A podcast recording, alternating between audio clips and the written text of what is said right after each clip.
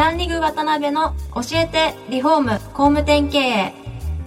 この番組はリフォーム工務店業界に特化した経営コンサルティング事業を手掛ける株式会社ランリグの代表渡辺翔一が住宅業界の経営者や幹部の方を毎回ゲストにお招きし業界の様々なことについてお聞きしていく番組です。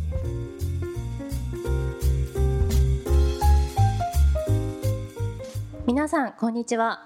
今週も始まりました。ランリグ渡辺の教えてリフォーム工務店経営第53回目。今回は代役で登板させていただいております司会進行の藤井真由子です。あ渡辺翔一です、えー今週はですねいつも司会をしてもらってる志村さんがですね、まあ、あのスケジュールの都合で今日はランディングの藤井がですね大学で登板させていただいてます。せっかくなんで、えー少し自己紹介をお願いします、はい、えー社会人7年目の今年29歳です。新卒で出版社に入社しましてその後人材会社を経ましてようやくランリグと1年前ですかね出会いまして今に至っております。ランリグでの主な仕事はお客様のプロジェクトや社内の新規事業のディレクションなどなどがメインになっております。よろしくお願いします。なんか 上上手ですね。喋るの。そうですか。練習しましたか？だいぶ練習しました。深夜に。なるほど、はい。社長はね噛みまくってんのに一回も噛まないとは。噛むプレッシャーが。はい。よろしくお願いします。よろしくお願いします、で前回まではですね、まあ、4回にわたって、まあ、日本最大のお部屋の実例アプリで有名な、まあ、ルームクリップを運営されている高重社長とですね取締役の川本さんにお越しいただきましたで今回からはですね、まあ、あの住宅関連ではないんですけれども僕の前職の、まあ、恩師というか社長であるですね、えー安田義雄さんにお越しいただいてます。安田さんは Y キューブの創業者であり、まあ、現在は中小企業のブランディングを手掛ける BFI の代表取締役で、まあ、そしてランリグのまあ社外取締役もしていただいてます。今回からえー4回になりますけれども、まあ、安田さんよろしくお願いいたします。よろしくお願いします。はい、で安田さんはちょっと前職の社長でですね、まあ、かなり長い付き合いではあるんですけども あのまあいろいろ飲みには連れて行っていただいては今までいたんですがこういう場で話するのは初めてなんで、まあ、かなり、えー面白いというか楽しみにしてました。そうですねよろしくお願いしますはい個人的にすごい興味があるんですがは渡辺ってどんな社員だったんですか？いきなりですか？いきなりですねで。すね。あの伝説の社員になると宣言して入ってきたんですけどね。はい。マイキューブっていう会社は新卒採用を売ってましたんで、あの社長から見てこんな子欲しいなっていうようなその仕事がいかにもできそうな人っていうのが採用基準だったんですね。はいはい。そういう意味ではあの非常に仕事がなんかできそうというかですね 何かやってくれそうな感じで秘密兵器って言われてました 何年ぐらいでしたか。いやまああの一応あの辞められるまで秘密のまんまでですなるほど。はい。まあそれは またおいおい。おいおいで、はい、として、はい、で今回安田さんの1回目ですのでもちろん結構ご存知の、えー視聴者の方も多いと思うんですけども、はい、まあ安田さんご自身のご経歴なんかについてですね、はい。どのあたりからお話ししてどのあたり？どのあたりをお話ししていただいていいですかね？一応人生はですねいくつかの章に分かれていると思ってるんですがは一応今第4章目が始まったところでして最初がまあ僕大阪生まれで、い、はい。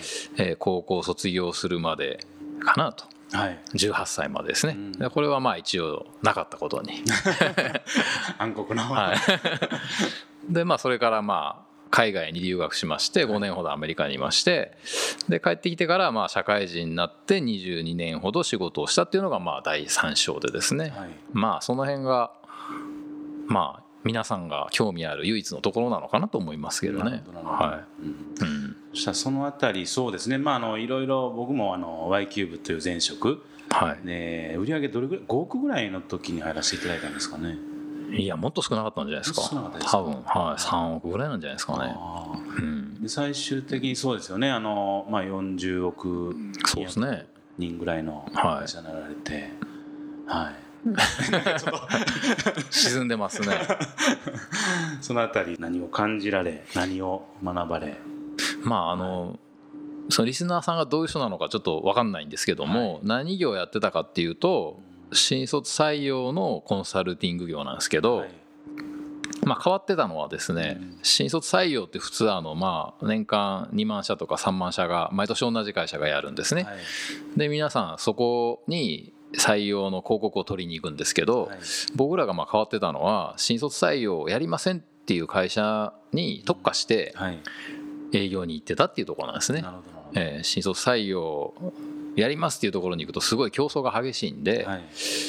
まあやらないっていう人にやるとはい。言わすことに成功すればまあ仕事は全部取れるだろうということでそのための営業手法とかはい。ブランド作りとかをいろいろ編み出してきた会社っていうことですね。なるほどなるほど。はい当時ってあれですもんねその本当うちみたいな中小に新卒なんか来ないよみたいなね会社さんがほとんどだったんですよね中小。来ないよっていうのもありましたけど、そもそも人取らないとか、はい。あの新卒じゃなくて即戦力が欲しいとか、は採用にお金かけたくないとか、まあ、お金かけたくないっていう人がやっぱり一番多かったんじゃないですかね。はいはいはい、はなるほどなるほどそうですね。僕も覚えてますけどねやっぱり単年度で相当なコストをいただいて、まあ、しっかりねお手伝いはしたとは思うんですけどそうですね。やっぱ気づきを与えるっていう意味では相当大きな経営者にとってはまあ、採用にお金をかけるっていうことを、はい。ほとんどの中小企業があんまやってなかったんで,、で僕らまあ平均して採用に1人100万ちょっとぐらいかけてもらってたんですね、はい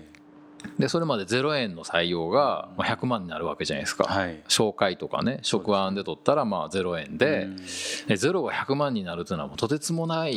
高い金額なイメージなんですよね、はい。うんだから僕らそのゼロと比べんじゃなくて人取るとまあ人件費とか社会保険料とかはい。あとまあオフィスのスペース確保したりとかではい。やっぱり500万ぐらいは費用がかかりますよね。なるほどなるほど。で10年採用したら5000万の買い物ですようねんで入り口で採用コストゼロでもまあ5000万じゃないですか。はいそうですね。で採用コスト100万かけたとしたら5100万ですうよ。ねんで5000万ではい。とりあえず職案で仕事探してる人を取るのか、はい。5100万で100人の中から1人選ぶのか、なるほどなるほど。どっちがいいですかっていうようなことで売ってましたね。ああなるほどね、なんか僕も安田さんと前職で一緒にご一緒させていただいてて一番まあすごいなというのがなんか人がやんないことをやられてきたじゃないですかやっぱり前職とかって。そうそうですね。まあ、うん。あんまりほとんどの多くの人がやらない方向に行くっていう感じではい。は意識してましたね。それははいあえてご自身のなんかあの価値観というかそういう考え方なんで根本なんですかね？まあどっちかじゃないですか。はい。だから例えば、はい。あのスポーツ選手で稼ぐとしたら、うん。メジャーな例えば野球とかで、はい。トップになるのかうん。それかそれってすごいやっぱこうトップになったら確実に稼げるじゃないですか、はい。はい。だけど野球人口ものすごい多いんでうん。トップになるのがものすごい大変ですよね、はいで今だったら例えばあのけん玉のプロとかいるの知ってます？はいわかりますわかります。けん玉のプロで1億2億稼いでる人がいるんですね。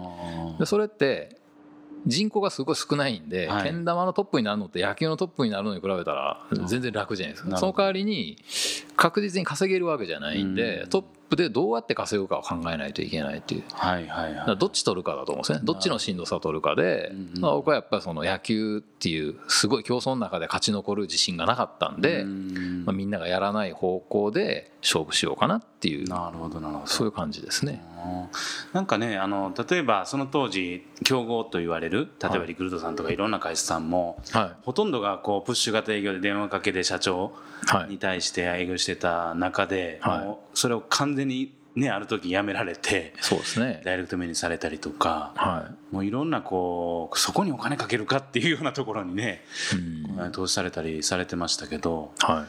やっぱりそのあたりもあれなんでしょうねそういうところの。まあ営業はねやっぱこうできるだけ営業せずにはい。営業コストってすごい無駄になるじゃないですか、はい。例えば10社営業して2社しか制約しないとしたら、残り8社分の営業コストをはい発注した会社のうん発注費に乗せてるわけですから、結局。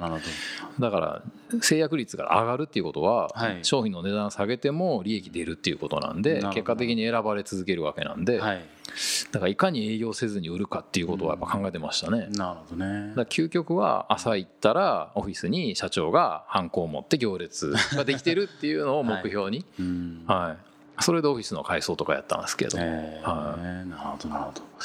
いやちょっとなんかあのもう時間がなんか来てしまったんですけど。